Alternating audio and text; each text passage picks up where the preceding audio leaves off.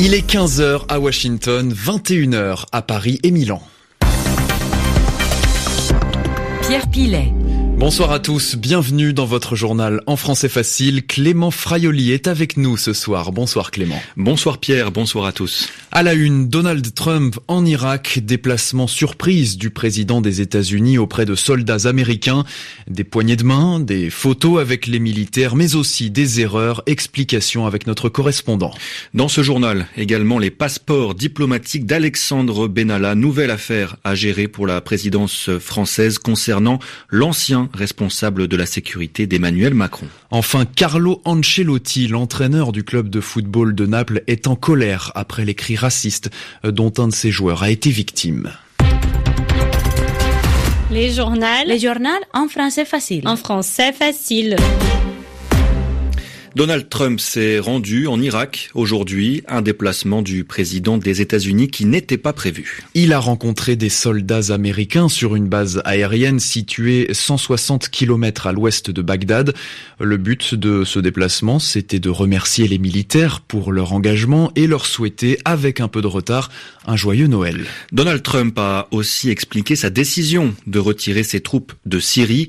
Les États-Unis ne peuvent pas continuer à être le gendarme du monde déclare-t-il. C'était euh, le premier voyage du chef de l'État en zone de conflit depuis son élection. Son épouse, Melania Trump, était présente. Du soutien, des félicitations aux soldats et pourtant tout n'a pas été positif. À New York, les explications de Grégoire Pourtier. Alors que la communication était verrouillée, puisque la plupart des images étaient fournies par la Maison Blanche, il y a eu plusieurs fausses notes. D'abord, la propension de Donald Trump à mentir. Hier, il s'est encore vanté d'avoir augmenté le salaire des militaires pour la première fois depuis une décennie, et pas qu'un peu, plus 10%. Sauf que la paix des soldats grimpe en fait chaque année, et que pour 2019, ils ont eu droit à plus 2,6%. C'est un tout petit peu mieux que d'habitude, mais bien loin de la fanfaronnade présidentielle. Deuxième chose, ces affiches de campagne de Donald Trump portées par des soldats et surtout les photos où il signe des casquettes Make America Great Again ou Trump 2020. Une propagande totalement interdite sur une base militaire. Enfin, autre problème, des images révéleraient la présence de Navy Seals, unité spéciale aux activités secrètes. Alors évidemment, ce n'est pas une surprise qu'un tel commando opère en Irak, mais là, on distingue clairement les visages et même un nom. Bref, ce non-respect des conventions, voire du secret défense, ne fait pas très sérieux. D'autant que Donald Trump a aussi heurté les Irakiens puisqu'il ne s'est pas arrêté à Bagdad, se contentant d'un appel téléphonique avec le Premier ministre. Grégoire Portier, New York, RFI.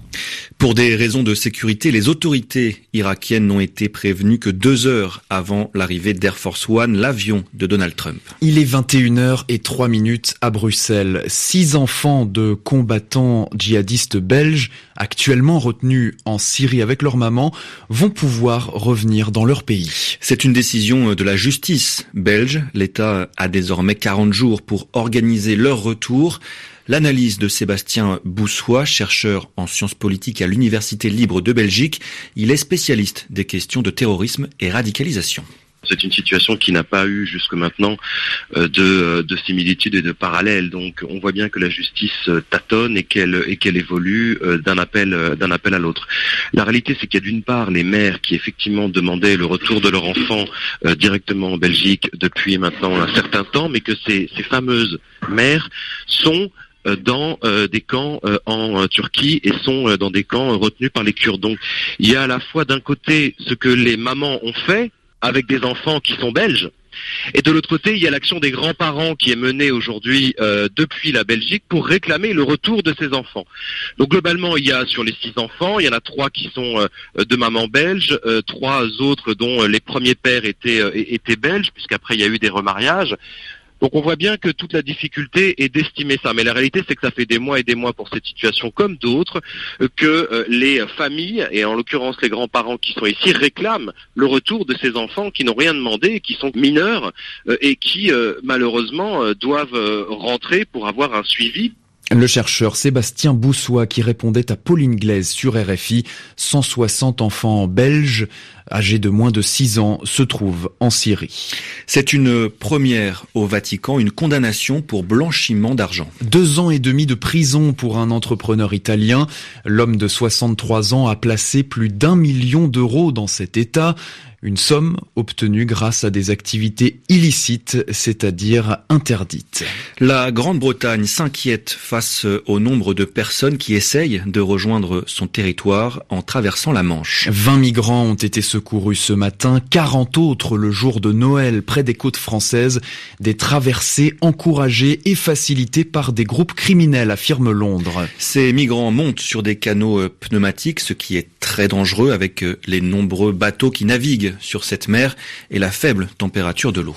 En France, ce nom qui revient encore dans l'actualité, Alexandre Benalla, l'ancien responsable de la sécurité du président Emmanuel Macron, a voyagé avec euh, un passeport diplomatique après avoir quitté son poste. Il a quitté son poste étant soupçonné d'avoir commis des violences lors d'une manifestation. Le passeport diplomatique facilite les déplacements dans le cadre de ses fonctions officielles. Alexandre Benalla l'a utilisé alors qu'il n'était plus à l'Élysée. Une révélation des journalistes de Mediapart, Simon Rosé. Les voyages d'Alexandre Benalla depuis qu'il a quitté le cabinet d'Emmanuel Macron causent bien des remous. Sa visite au Tchad dix jours avant celle du chef de l'État avait poussé l'Élysée à lui demander des explications. Réponse de l'intéressé, c'était un voyage d'affaires privées. Une défense mise à mal par les révélations de Mediapart ce jeudi. Alexandre Benalla voyageait en effet avec un passeport diplomatique. Il l'a utilisé pour se rendre en Israël et dans plusieurs pays africains. Un précieux sésame qui lui avait été remis trois semaines après sa mise à pied il a donc omis de le rendre après son licenciement, malgré ce qu'il affirmait devant la commission d'enquête du Sénat en septembre dernier. Alexandre Benalla déclarait alors avoir laissé le document dans son bureau à l'Élysée. Le ministère des Affaires étrangères le lui avait pourtant réclamé en juillet, ainsi qu'un deuxième passeport, une injonction qui n'a donc pas été suivie d'effet et à la suite de ces révélations, le Quai d'Orsay se réserve le droit de donner des suites judiciaires à l'affaire. La commission d'enquête du Sénat chargée de cette affaire Benalla regarde regardera s'il existe une contradiction entre les dernières informations et les auditions de septembre. On reste en France où une centaine de gilets jaunes se sont rassemblés devant l'hôtel de police de Roanne dans le sud-est du pays. Ils ont voulu euh, exprimer leur soutien à quatre autres manifestants convoqués pour avoir bloqué un rond-point dans une commune voisine. L'actualité africaine, Ange Radzoeln remporte l'élection présidentielle à Madagascar d'après la commission électorale. Il obtient 55,66% des suffrages. Victoire face à Marc Ravalomanan. Les deux candidats ont affirmé qu'il y a eu des fraudes lors du vote. Ajoutons que les deux hommes ont déjà dirigé le pays. À trois jours des élections en République démocratique du Congo, une partie de l'opposition lance un appel à la grève générale. Des Congolais mobilisés contre le report du vote dans deux régions, à Beni Butembo dans l'est et Yumbi dans l'ouest.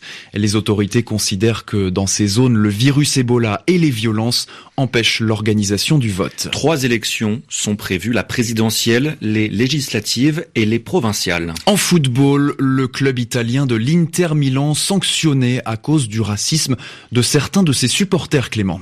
Deux matchs du club devant se jouer à domicile auront lieu à huis clos, c'est-à-dire dans un stade entièrement vide.